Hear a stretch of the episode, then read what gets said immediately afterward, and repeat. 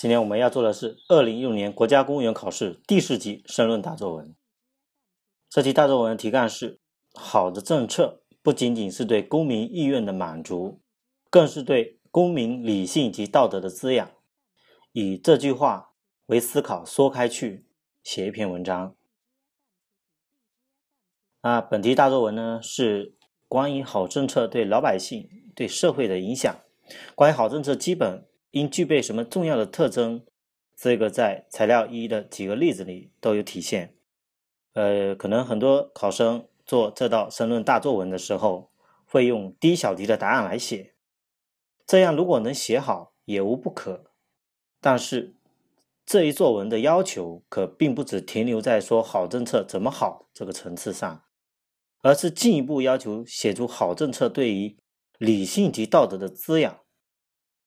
呃，这就使得写这篇文章是要考虑到讨论的中心问题，需要升华的问题，如何升华，这才是这篇文章最需要注意的地方。因为本文要求绝对不可能让你考生那么简单的去复述第一小题的好政策的特点那么简单。如果那样写的话，不能说本文会离题，而是偏题。所以，呃，注意本篇作文的重点在于论述好政策。对于公民理性及道德的滋养这一点，抓住了这一点，就可以动笔列提纲了。呃，有的考生会问啊，这一题能不能做的有啊？这个作文能不能做的有可复制性？我狐狸是这样认为的啊。目前为止，具有复制性比较强的作文，一般都是策论类的作文，而本题明显无法写成策论类的文章。当然。如果有考生非要写啊，怎么制定好政策，或者好政策如何滋养公民理性与道德，然后来推演策论，来个一二三四几点措施建议，那就很容易偏题。所以我认为啊，这题的套路还是不能这么来。这种题干命题的目的，简单的讲，就是举例证明好政策能滋养公民的理性与道德。就是写成啊，我以前说过的啊，假赏假喻的假意的杂文比较稳妥。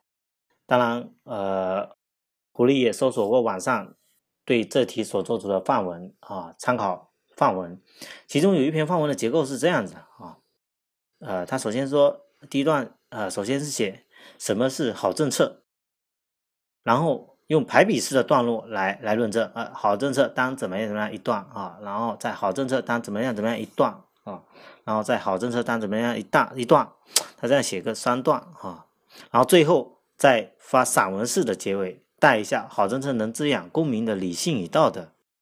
呃，可能很多人写这篇文章会按这个套路来，咱们不能说别人的啊参考的范文做的不好，呃，这也是用作文的办法。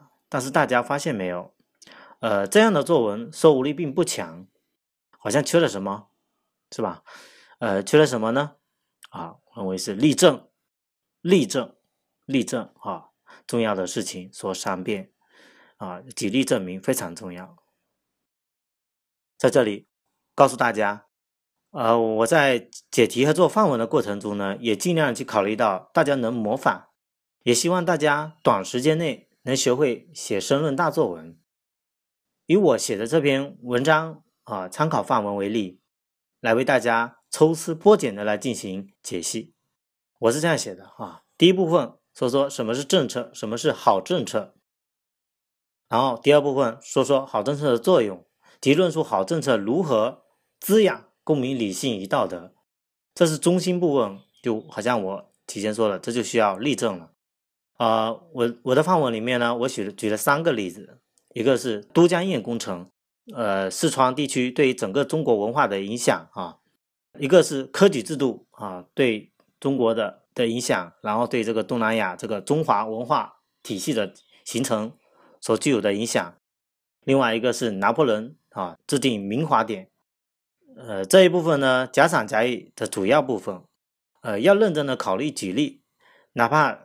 啊，只举一个例子也好，但是最好，我觉得像这种文章哈，不能只孤立啊。如果要有增强说服力，就是要有起码两个这种例证来支持你的那个议论文论点啊，因为只有例证才能在散文式的抒情中具有议论文的说服力。第三部分，论述好政策的特征，算是承接啊上述的第二部分的例证部分。啊，连接中心议题及好政策能滋养公民理性与道德，收尾画龙点睛，然后再回归主题。最后需要强调的是，我们作文开头和结尾的部分都很重要。呃，往往改卷老师在有个惊艳或者说怎么讲呢，惊喜的开头后，都会普遍有个很好的印象分。而一般的改作文老师啊，就拿狐狸自己来说哈。我以前给学生改作文的时候，也主要是看首尾两段，中间略看，然后来打分。一是看有没有离题偏题，二是看有没有议论的说服力，三是作文首尾的印象，如起手不好，啊，起手好不好啊，收尾凝练不凝练？呃，因为作为一个写作人员。我太清楚，正是首尾的两段才最能反映一个考生的写作能力。最后有机会，欢迎大家来跟我探讨如何写作作文的首尾。那狐狸也非常的乐意和大家一起探讨分析啊。